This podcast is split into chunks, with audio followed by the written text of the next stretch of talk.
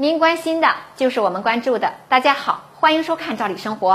今天呀，我们跟大家来聊一聊退休人员福利的话题。大家都知道啊，二零二零年大家的养老金实现了十六连涨。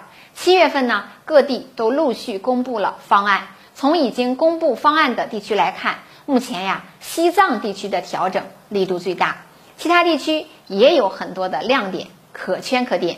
除了上海市在五月十八日和六月二十日分别的落实了企业退休人员、城乡居民参保人员以及机关事业单位退休人员的养老金红利以外啊，其他地区都是在七月份公布方案并陆续的落实待遇。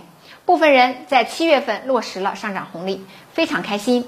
而进入八月份呢，大家更大的一部分人会迎来待遇的落实，因此。八月份呢，很多人会领到补发的一笔钱，那是什么钱呢？就是养老金上涨待遇一到七月份的补发。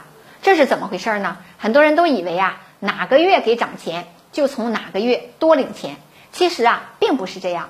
按照养老金调整的办法来看，不论什么时候公布方案，调整的区间呀，都是从当年的一月一日起。开始计发，所以八月份啊，很多人不仅要迎来当月养老金调整的红利，还要迎来一到七月份上涨的补发部分。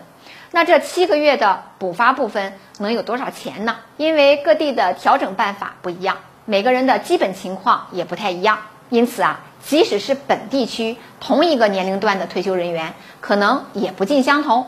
我们也说了，基本上养老金的差异啊，它体现在挂钩上。大部分地区呢与两项数据进行挂钩，一个呢是与缴费年限挂钩，一个是以上年度最后一个月的养老金水平挂钩。那挂钩部分的调整确实能够体现出养老金的差距，再加上定额调整和适当倾斜，因此啊，大家上涨的红利不太一样。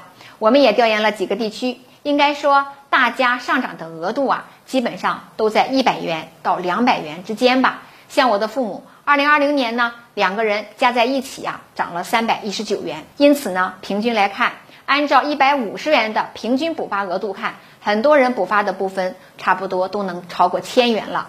相信退休人员能领到这个补发也是很高兴的。